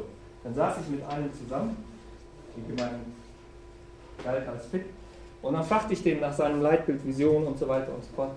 Ja, ja, haben wir mal formuliert. Wir waren am Wochenende zusammen. Moment, ich muss das mal auspacken. Hat der Computer gesucht, lange Zeit drauf. Der kannte die Ausrichtung nicht als, als leitender Angestellte. Freunde, das hat kein, macht keinen Sinn. Ja, dann lasst es bitte. Jetzt erst, so, jetzt erst fängt Führungsarbeit an. Bis jetzt, das hätten auch die Lehrer machen können, sind auch Leiter. Die haben nur eine andere Art zu führen. Die üben anders Einfluss aus. Ja, die üben Einfluss aus durch Unterrichten. Dadurch verändert sich was bei den Schülern, wenn es gute Lehrer. Okay? Aber jetzt erst fängt Führungsarbeit an. Strategie und einige Dinge mehr. Nachdem das formuliert worden ist. Weil jetzt fragen wir, wie, wie setzen wir den Auftrag in unserer Stadt, mit unserer Gemeinde, also mit den Menschen, die wir haben, mit den Ressourcen, die wir haben, mit der Not, die wir in unserer Stadt haben, um. Jetzt erst fragen wir ganz konkret, was bedeutet das für uns als Gemeindeleitung, für uns als Gemeinde ganz konkret? Versteht ihr das? Jetzt war ja ganz allgemein, für alle Welt gleich. Das ist egal, ob du auf dem Land oder in einer Großstadtgemeinde baust. Der Auftrag wird ähnlich aussehen. Ja, ich könnte euch hier noch ein bisschen mehr zu erzählen, aber damit wir die anderen Punkte noch mitnehmen. Ähm, so ungefähr so sieht immer der Auftrag aus, wenn wir den. Aber jetzt erst fängt Führungsarbeit an, weil jetzt fragen wir, was ist unsere Aufgabe als Gemeinde, hier vor Ort, als Gemeinschaft? Wie setzen wir den Auftrag ganz konkret um? Das ist eine Aufgabe, die wird uns keiner abnehmen. Das müssen wir als Leiter tun. Und dafür gibt es Leiter, die das reflektieren und die das vor Gott verantworten müssen. Ja? Wir haben also erstmal die Herausforderung, genau zu formulieren, herauszufinden, was sagt die Bibel. Und dann haben wir die Herausforderung, und das ist die Führungsarbeit, was bedeutet es für uns ganz konkret? Ich könnte, ich könnte das vielleicht mal, ja, wir haben verschiedene Bilder, die wir benutzen. Ich mache das nochmal mit einem Bild, um das deutlicher zu machen. Eins der Bilder sieht so aus. Ich sage mal, das hier eine sehr breit angelegte Aussage darüber, wer oder was ist Gemeinde. Das ist die Identität. Sehr breit angelegt. Wer oder was ist Gemeinde. Ja? Dann formulieren wir den Auftrag. Das ist schon viel konkreter. Und jetzt ist es unsere Aufgabe herauszufinden, wirklich das fast auf den Punkt zu bringen. Was bedeutet das für uns als Gemeinde? Dieser allgemeine Auftrag für, das, für die Gemeinde insgesamt, wozu Gemeinde, was bedeutet das für uns? Das ist theologisch, kann ich euch das begründen. Ja, wir haben ja heute nicht die Zeit, aber Jesus hat auch nicht alles getan. Ich kann euch Beispiele nennen, wo er sagt, die Jünger sagen, komm, lass uns dahin gehen, da wartet ein großes Volk. Und sagt, jedes Moment, mein Vater hat mir diesen und diesen Auftrag gegeben, ich gehe da nicht hin weil er einen Auftrag gelegt hat. Paulus hat einen ganz konkreten Auftrag. Ja? So, äh, den Nichtjuden das Evangelium zu verkünden. Und dann hat er, baut er daraus eine ganz konkrete Vision. Und das nenne ich Vision. Das ist schon viel, viel konkreter. Vision ist also eine Konkretisierung des Auftrags. Das ist für mich sehr, sehr wichtig. Ich sage euch auch warum. Ihr könnt mich korrigieren, aber ich glaube, wir finden keine Bücher in Deutschland, die das so aufbauen. Viele fangen hier an bei der Vision. Und ich glaube, dass das ein Fehler ist. Weil entweder wir kopieren dann irgendetwas, weiß ich nicht, eine amerikanische Gemeinde oder Oscar Murillo, die ja, ich sage Jahrzehnte weiter sind als wir. Wir können alle von denen lernen. Nur, es ist nicht unsere Aufgabe, das, was sie da vor Ort machen, eins zu eins zu übernehmen, sondern unsere Aufgabe ist, dass wir das selber entwickeln. Und das muss passen zu unserer Umgebung und zu unserer Gemeinde. Wenn wir 20 Mann sind, haben wir eine andere Vision, als wenn wir 200 sind oder 2000. Die Vision ist eine ganz einfache Sache. Die Vision ist einfach nur die Umsetzung des Auftrags. Wie wollen wir hier vor Ort den Auftrag umsetzen? Und man kann es auch so sagen, wo werden wir in fünf Jahren stehen oder in zehn Jahren? Als wir uns damals hier zusammengesetzt haben, habe ich dir noch eine Hausaufgabe gegeben. Ich habe noch ein paar Artikel. Ich sage, so jetzt schreibt ihr einen Artikel, wie wird die Zeitung in zehn Jahren über die KFO schreiben. Das war einfach nur die Frage nach der Vision. Das war die erste Übung. Ja? Wo geht die Reise hin? Macht das Sinn für euch? Für mich ist das wichtig, dass wir in der Strategie, wir sind da jetzt beim dritten Punkt, ja, erstens Leitbild. Äh, sorry, nicht Leitung. Erstens Identität, zweitens den Auftrag und jetzt drittens die Vision. Dass das aufeinander aufbaut. Das ist nur eine Konkretisierung des Auftrags. Das ist sehr allgemein. Und die Vision, das bedeutet, dass du uns heute. Und die Vision, die ist in jeder Stadt anders, in jeder Gemeinde anders. Wenn ihr die gleiche Vision habt, wie wir sie haben, höchstwahrscheinlich ist irgendwo ein Fehler drin. Weil ihr habt andere Menschen, ihr habt andere Ressourcen. Also, man könnte auch sagen, es gibt den biblischen Auftrag für die Gemeinde. Und drittens, es gibt einen spezifischen Gemeindeauftrag. Ich kann es auch beides Auftrag nennen. Ja? Aber Vision macht auch noch was her. Aber, ja. Okay, drei Punkte haben wir uns bis jetzt angeguckt. Wie geht es euch damit? Wo gibt es einen Haken? Ähm, es für mich wichtig ist, ja, dass ihr nicht nur jetzt sagt, also wenn ihr das so sagt, ja und an, aber sich da nichts gut baut. Oder aber wenn ihr irgendwie Bauchschmerzen habt, lasst nichts darüber reden. Ich will euch wirklich Hilfestellung geben, weil ich glaube, das macht einen Unterschied für die Gemeinde, für das Reich Gottes, für Deutschland. Ich glaube wirklich, dass das einen Unterschied macht. Ja. Und wenn ihr da nicht mitkommt, sagt das ruhig oder irgendwie Dinge anders. Kein Problem. Die Jungs, ihr habt das ja schon mal ein bisschen, habt ihr ja schon mal trainiert.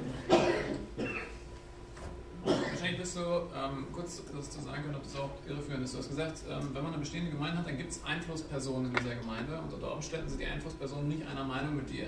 Ja. Was Auftrag äh, oder was Identität, Auftrag und dann noch konkreter. Ganz kurz, sorry, ich muss dich echt mal unterbrechen. Ähm, Ben, du kannst du mir eingefallen tun, mir ein Glas holen, die haben so viele Wasser, ich muss unbedingt was trinken, damit ich die letzte halbe Stunde noch überlege. Sorry, jetzt bin ich voll bei dir. Genau, also Ja. Einflusspersonen, oftmals so informelle Leiter, ja.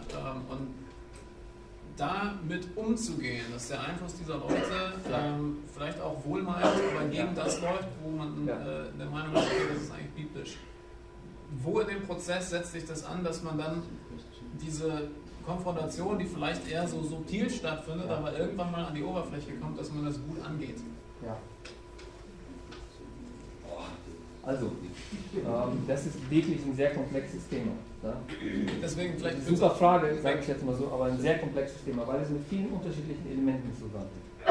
Ähm, beispielsweise die Frage nach dem Alter. Wie alt bist du? 26. 26, deswegen frage ich. Habe ich schon wieder.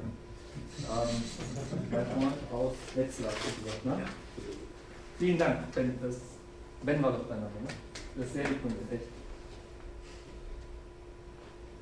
Ben, du, wenn du, wenn das beispielsweise deine Aufgabe ist, oder ihr ein habt, angenommen, dann führt ihr ja von unten nach oben, sozusagen. So. Dann gibt es dieses Phänomen, dass junge Leute, und das ist auch richtig, das hat Gott in uns so angelegt, dass wir uns erstmal so Vertrauen, oder nicht einschalten für die Diskussion, Vertrauen schaffen müssen.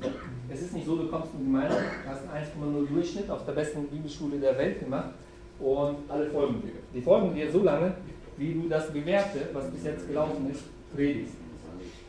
Aber dann denkst du, okay, nach einem Jahr, hm, äh, eigentlich wollte ich ja stärker Missionar sein. Wir haben keinen einzigen erreicht.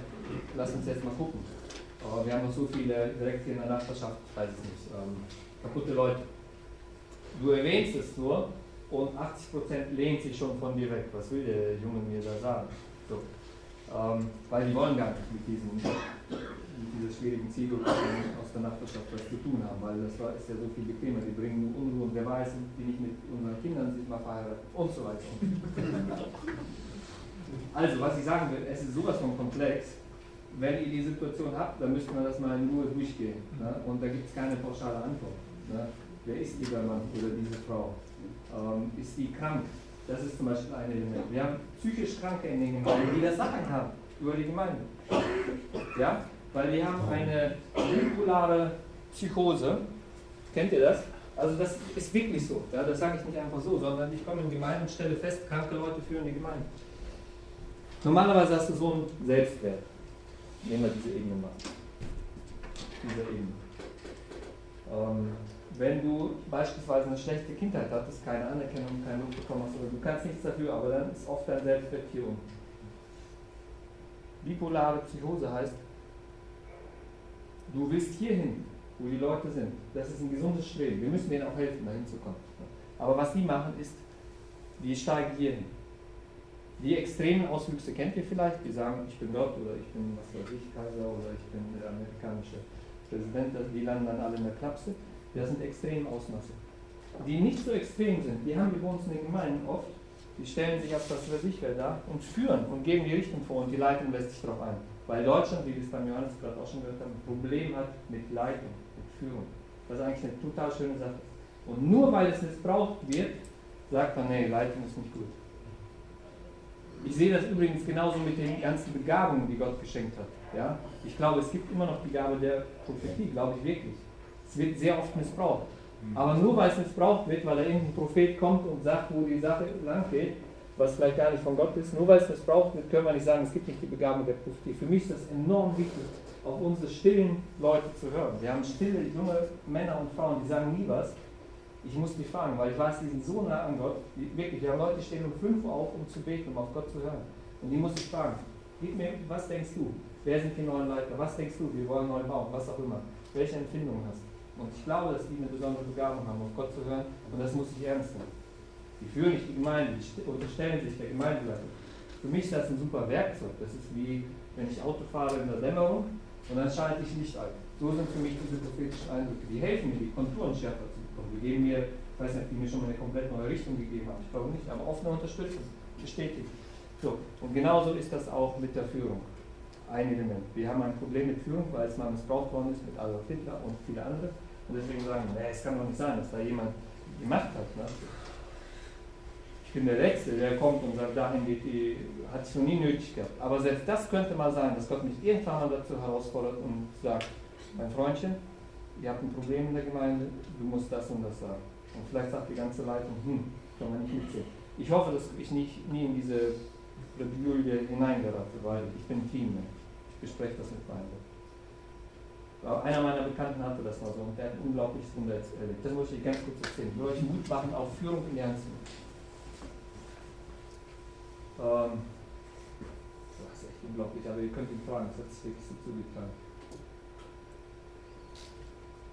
Es gibt eine Gemeinde in Australien, die haben 2000 Gottesdienstbesucher. An der Gold Coast Dream Center heißt die Gemeinde. Der Pastor, der war schon ein paar Mal hier, hat uns besucht der hatte folgendes Erlebnis. Die sind jetzt in diesem Gemeindehaus. Er hatte den Eindruck von Gott, dass die neu bauen sollten. Ich mache das wirklich ganz kurz.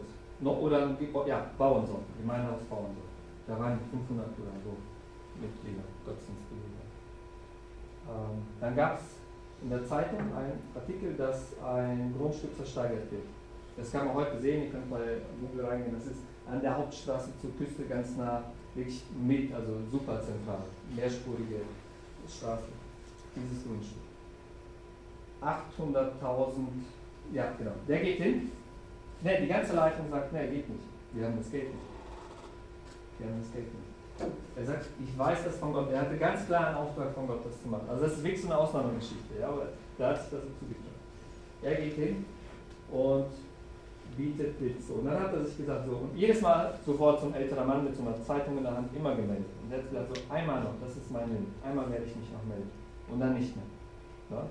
Und dann meldet er sich, aber dieser alte Mann nicht mehr. Er kriegt den Zuschlag, der Pastor. Dann soll der sofort, Moment, äh, 5% anzahlen.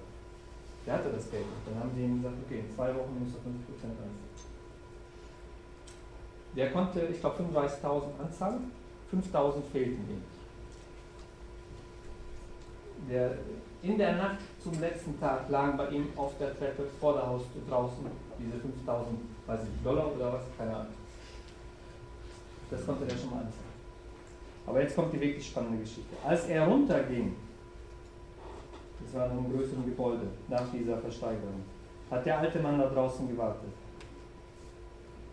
und hat ihn gefragt, was der vorhat. Aber ja, für Jugend was bauen und so hat er jetzt ein bisschen versucht gut zu formulieren, aber auf jeden Fall gemein hin und her. Wir haben jetzt einen Swimmingpool da für die Jugend und so weiter. So. Alles klar, okay, ist abgehauen. Ähm.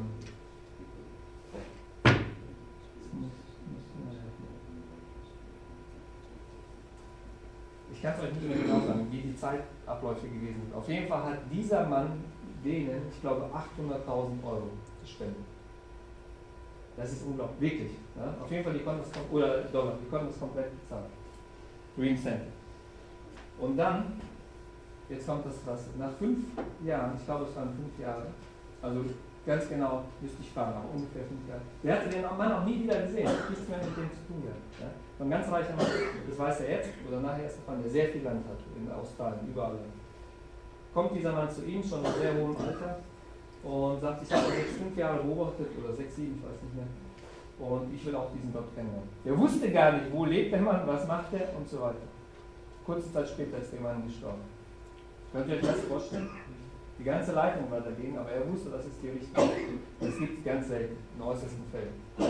Ich würde sagen, das ist wirklich eine extreme Ausnahme. Normalerweise muss das Leitungsteam sich einig sein. So, aber es gibt auch ein Beispiel dafür, was, wozu ich euch ermutigen will, als Leitungsteam zu führen, wirklich zu sagen, wo geht die Reise? Was ist? Jill Christ heißt dieser Mann, der Pastor. Okay, gut. Fragen, Gedanken. Jetzt erst, von, nachdem wir Identität geklärt haben, nachdem wir Auftrag geklärt haben und die Vision. Vision ist eigentlich schon Strategie. Das gehört schon zur Strategie. Streng genommen gehört das schon zur Strategie. Jetzt erst fängt Strategie an. Also wegen mir kann man die Vision dazu nehmen oder nicht, ist egal. Jetzt erst fragen wir, vierte Frage. Wie, wie wollen wir das hier umsetzen? Jeder hat eine Strategie. Es gibt gar keine Gemeinde ohne Strategie. Da könnte ich lange was zu erzählen. Auch Heiliger Geist unserer Strategie und so weiter. Jeder hat eine Strategie. Nur, die Frage ist die, haben wir eine zielführende Strategie? Kommen wir dahin, Auftrag erreichen wir die Vision? Oder haben wir eine Strategie, wo alle aktiv sind, alle sind unterwegs, aber wir kommen nicht voran, sondern wir drehen uns im Kreis? Versteht ihr das? Das ist der Unterschied.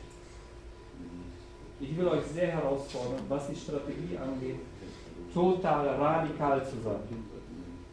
Und ihr müsst eure eigene Strategie herausfinden. Ich persönlich würde sagen, selbst das, was wir heute gehört haben, mit dieser Ortsgebundenheit, für mich gehört das zu Strategie. Ich sage das so, ne? ich, kann, kann das auch dem Johannes sagen, also nicht, dass ich hinter seinem Rücken reden will. Ich würde sagen, diese beiden Punkte, das kann man theologisch begründen. Aber dass du jetzt eine Gemeinde direkt vor Ort machen musst, oder auf die 30 Minuten, das kann man theologisch meines Erachtens nicht begründen. Das ist eine Frage nach der Strategie. Es kann durchaus sein, dass es auch mal Sinn macht, irgendeine Gemeinde 30 Kilometer weiter weg. Und die wachsen genauso. Ich kann euch Beispiele nennen, auch aus Deutschland wo ich viele Gemeinden kenne, bei denen das so ist. Die kommen von überall und sind total effektiv. Deswegen, das ist für mich eine Frage der Strategie. Ich will das nur Fairness halber sagen, dass das für mich nicht so theologisch ist, sondern das ist eine Form, wie wir strategisch Gemeinde bauen. Da gibt es tausend Möglichkeiten, wie wir Gemeinde bauen. Ja? Nur, ist es effektiv? Deswegen haben wir jeden zweiten Sonntag Gottesdienst, weil wir gesagt haben, möglichst viele Menschen mit der befreienden Wahrheit Gottes zu erreichen. Wenn Gott uns diesen Segen schenkt, und wir gehen davon aus, sonst brauchen wir nicht diesen Auftrag, und die Menschen kommen. Wenn wir nicht irgendetwas schaffen, wo wir kleinere Gruppen haben, wo wir individuelle Betreuung leisten können, dann fallen die auf der anderen Seite wieder runter. Also haben wir gesagt, wir machen nur jeden zweiten Sonntag den großen Gottesdienst. Und dann den Zwischensonntag machen wir die Haustür. Steht ihr das? Da haben wir alle Freiheiten der Welt. Die Apostelgeschichte ist eine Geschichte. Sie gibt uns keine Strukturen vor, wie wir das machen müssen, sondern so ist das Reich Gottes gewachsen. Ja, und im Wesentlichen geht es da darum, 1. Also Apostelgeschichte 1,8, ihr werdet meine Jünger sein, meine Kraft bekommen. Jerusalem, Judäa, Samaria und bis an das Ende der Welt. Das ist gesunde Strategie, klein anzupacken und dann weiterzugehen. Und dann sieht man, wie durch Gebet und auch durch den Heiligen Geist das Reich Gottes wächst, auch über die Nationen hinweg. Ja? Ich persönlich würde selbst sagen, ob du eine multikulturelle Gemeinde hast oder nicht, das sehe ich anders als Johann. Das ist Strategie. Allein in Düsseldorf. Nee. Hm. Haben keinen hier aus der Gemeinde. Ne? Da gibt es viele unterschiedliche äh, multikulturelle Gemeinden. Aber jeder hat so sein Ding. Richard Naidu, den kennen einige. Ne? Ich glaube, Klaus kennt den. Der hat eine Gemeinde, seine Zielgruppe ist es, nur die erste Generation zu erreichen. Von, also nicht diese Third Culture, sondern die erste Generation von Ausländern. So, das ist eine Strategie und das ist okay. Der muss da nicht alle drin haben. Der muss da nicht die 33 Düsseldorfer drin haben und so weiter so dass die Menschen, die er am effektivsten erreicht, dann ist das auch gut. Wenn Gott diesen Segen schenkt, dass da auch andere kommen, preis den Herrn, die können auch miteinander. Aber es muss, das ist nicht Theologie, sondern das ist Strategie. Steht ihr den Unterschied? Ich will euch ein bisschen befreien. Zum einen, müssen wir alle multikulturell Wir haben 40% Aussiedler, 50% Deutsche und 10% ist also ein bisschen was Italienisches dabei. Wir haben ein paar Halbtürken, zum Glauben gekommen sind. Und weiß ich nicht, was da haben. So, das war's. Gar nicht, oder fällt hier noch eine Nation mehr ein? Na, so. Und wenn Gott Segen schenkt und wir, wir haben jemanden bei der Vision, ja, genau, hier kann ich diesen Bogen machen. Bei der Vision fragen wir nach drei Dingen. Das Wichtigste ist, das haben wir schon gelernt, die Vision resultiert aus dem Auftrag. Okay? Aber da spielen zwei weitere Faktoren eine Rolle, die die Vision bestimmen. Und zwar ist das einmal, ich nenne das mal das Potenzial,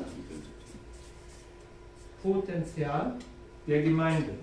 Also das heißt, was hat Gott uns als Gemeinde geschenkt? Und wenn wir da jemanden haben, der ein Herz hat für die Türken oder für die Afrikaner, ja, preis den Herrn, dann wird daraus auch sowas wie eine Vision werden. Versteht ihr das? Wenn wir aber nicht diese Ressource haben, so, müssen wir das nicht als höchstes Ziel setzen, dass wir multikulturell werden und dann erst sind wir biblisch. So, ja? Ihr müsst gucken. Und zweitens, das Umfeld oder die Umwelt, die Stadt, wo ihr lebt. Welche Leute sind da? Welche Nöte haben die? Welche Bedürfnisse? Deswegen würde ich in Afrika anders Gemeinde bauen als hier. Da würde ich vielleicht AIDS-Programme machen oder irgendwas gegen die Armut. Ich muss hier nichts gegen Armut tun, sondern ich habe hier andere Nöte. Die haben wir auch formuliert. Die größte Not, die ich sehe, ist aber identisch äh, mit anderen Ländern auch. Die größte Not ist eine geistliche Not. Ich gehe immer noch davon aus, ihr könnt das anders sehen, habe ich keine Probleme mit, aber ich gehe davon aus, die Menschen gehen in die Hölle. Die meisten Christen, die das auch sagen, glauben das nicht, weil dann würde ich anders sehen. Aber ich glaube, die gehen verloren. Wie die Hölle aussieht, keine Ahnung. Auf jeden Fall getrennt von Gott. Und das ist, das ist nicht zu sagen, scheiße, es gibt nichts Schöneres als das. Getrennt von der Liebe. Davon gehe ich aus. So. Ähm, ich weiß, dass es da unterschiedliche Theorien gibt. Das ist für mich auch echt kein Problem. Das sind genauso Geschwister und Gott hat die genauso lieb.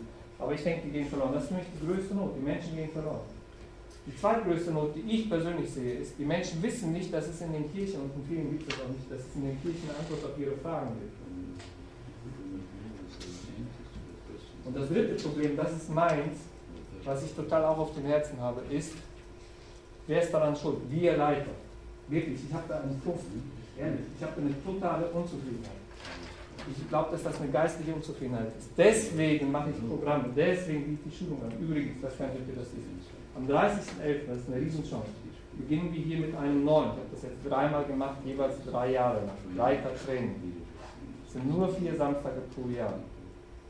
Wenn, ich, wenn ihr mich öfter hören wollt. Was ich machen will, ich will euch an die Hand nehmen. Ich mache an jedem Samstag eine Schule. Die anderen beiden machen irgendwelche Freunde von mir, gute Leute. Und mit euch Veränderungsprozesse in den Gemeinden realisieren.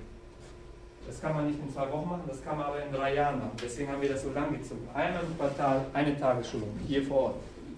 Herzliche Einladung. Wenn ihr Infos haben wollt, sagt mir Bescheid. Ja, genau diese Themen gehen wir da durch, Schritt für Schritt. Du meinst das? Ja, genau. K5 Wir haben schon 250 Anmeldungen. Gott ist uns echt sehr gnädig und beschenkt uns. Also wir sind schon angemeldet für den 30. November, aber das Umfeld, ist das jetzt das Umfeld von euren Hauskirchen oder ist das das Umfeld von eurer gesamten Gemeinde? Erstmal war das von unserer Gemeinde Gesamtgemeinde. Nächstes Jahr, das weiß der Klaus noch gar nicht, ähm, das haben wir als Älteste festgelegt, jetzt in der letzten Gebetszeit. Wir haben letzte Woche wieder einen ganzen Tag Zeit gehabt, wo wir uns nur darüber Gedanken gemacht haben. Ja, auf Gott hören, was ist dann, wie legen wir die Schwerpunkte für sie. Erste Halbjahr hatten wir das schon im Mai gelegt. Das zweite Halbjahr ist genau das der Schwerpunkt. Noch einmal eh vor Ort zu also evangelistische Wirklichkeit zu intensivieren. Und dann wird es die Aufgabe sein, der Lokalkirchen vor Ort diese Analysen vorzunehmen. Die sind aber nicht so komplex. Ja? Ich bin nicht so ein großer Fan von allen möglichen Analysen. Die haben zum Beispiel einfach den Bürgermeister eingeladen und gefragt, wo gibt es hier Not? Und dann hast du ruckzuck ein paar Sachen. Oder ne, die sehen das auch so schon. Nur, man muss da mal drüber reden und man muss da was formulieren. Irgendein Angebot schon. Die Bernberger, also andere Orte, hat schon angefangen. Die haben zum Beispiel Mutter-Kind schon angefangen, weil da so viele junge Familien sind. Oder die machen da unter den Ausländern eine Sportarbeit. So, das läuft, das muss nicht immer so super hochkompliziert über Jahre irgendwelche Analysen sein. Also wenn das jemand mag, gerne, das ist Geschmacksfrage. Weder schlecht noch gut. Ja? Macht das gründlich, wenn ihr wollt. Ähm, nur, wir müssen einfach gucken, welche Probleme, wo sind wir in der Stadt. Ja? Wir zum Beispiel wollen auch eine große Gemeinde werden, weil Gummersbach ist eine Eventstadt. Wir haben die VfL Handballmannschaft. Wir haben eine nagelneue Arena mit 4000 Sitzplätzen. Hey, Warum soll man das nicht nutzen? Warum sollen die Leute nur zum Handball kommen? Die sollen vorher schon zum Gottesdienst kommen. Und dann machen wir eine fette Party zusammen. Dann essen wir mit denen zusammen. Und dann gucken wir uns auch noch gemeinsam das Handballspiel. Das ist unsere Vision. Eine von denen. Kinky. Kinky, genau, sehr gut. HSV. Wow, der Seelsorge. Mir ist das, mir ist das doch wurscht, ob die gewinnen oder nicht. ähm, wichtig ist, dass an dem Gottesdienst ein paar Leute dieses Ding gewinnen. Aber über Schalke werden wir uns heute nicht unterhalten. schon, äh, wie macht ihr das eigentlich? Wir Wenn haben Schalke am viele, Wochenende wir spielt, haben viele. BVB-Fans. Bitte? Wir haben viele BVB-Fans. Ja, danke. Ihr seid die Leute wie gemeint. Überall gibt schwarze Schafe. Okay. So. Jeder Leiter ja, hat irgendein Hobby. Und das ist gut. Ja? Also wirklich, das ist meine echt wirklich feste Überzeugung. Ja, Ich liebe Sport. Ich war jetzt eine Woche surfen mit meinem Sohnemann, der ist 18. Und ähm, ich kann meinen Sport mit meinen Nachbarn teilen, ich kann meinen Sport mit meinen, meinen Kindern teilen, mit anderen Freunden, mit ihnen kann ich mal reden über Fußball. So, und das ist gut. Und ich will euch sehr dazu ermutigen, das zu leben als Leiter. Ja. Manche haben so einen Komplex und denken, die müssen nur noch im Büro sitzen. Ja, und dann ist es super, wenn die Mitglieder sehen, dass um 9 Uhr noch das Licht im Büro an ist. Bei mir brennt es nur ein paar Stunden in der Woche, wenn ich ehrlich bin. Und keiner nimmt es mir übel. Im Gegenteil, nach vielen Jahren Beobachtung schreiben wir da die ersten schon mal gehört. Ich finde das gut, dass wir uns als Leitung nicht darum bemühen, jedem gerecht zu werden. Die merken, dass es uns wichtiger ist, was Gott dazu zu sagen. Und dazu möchte ich euch ermutigen. Ja? Ähm, mir sagen manchmal Leiter, ich habe überhaupt keine Zeit, wie gestaltest du evangelistische Projekte? Übrigens, bei Vision, ja, ich habe das so für unsere Leiter formuliert, jeder Buchstabe W, V, I, S und so weiter hat eine Bedeutung, um sich das auch merken zu können. V steht für Vorbild und Verantwortung. Wenn du als Leiter, wenn ihr eine Vision habt, formuliert, muss kommuniziert werden, immer wieder, habe ich schon gesagt, im Leben erhalten. Das ist die schwierigste Aufgabe in der Führung. Nicht die Vision zu formulieren, sondern es immer am Leben zu halten, dass die Leute das leben. Und dann ist es unsere Aufgabe, ein Beispiel zu geben. Wenn du sagst, wir wollen Nachbarn erreichen und so weiter, aber du keine Nachbarn erreichst, streich die Vision oder streich deinen Job mit irgendwelchen 20-Jährigen. Haben wir jetzt gelernt. Ich bin ganz so ein Fan davon, 22 bis 27 mir persönlich zu jung, aber ihr müsst das wissen. Ähm, also ich nehme die mit, aber ich gebe denen nicht die Gesamtverantwortung. Ich glaube, dass das eine Überforderung ist. So. Aber das kann euch anders sein. So, aber was ich sagen will, ist, macht irgendwas anderes.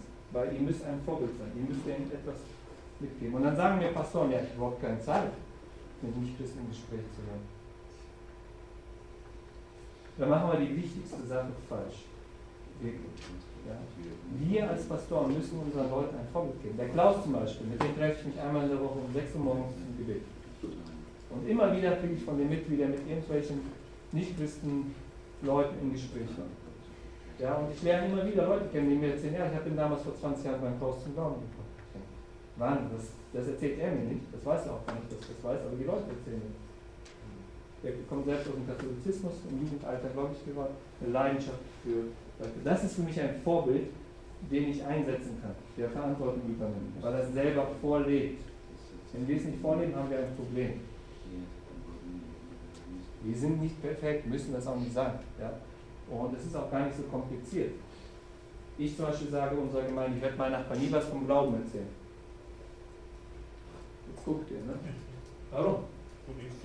Weil ich sage, ich bin nicht der Evangelist, das sind nur 10%, die sind evangelistisch begabt, die sollen denen was erzählen. Die können auch gar nicht anders, als bei irgendeiner Party, beim Geburtstag oder so vom Glauben zu reden.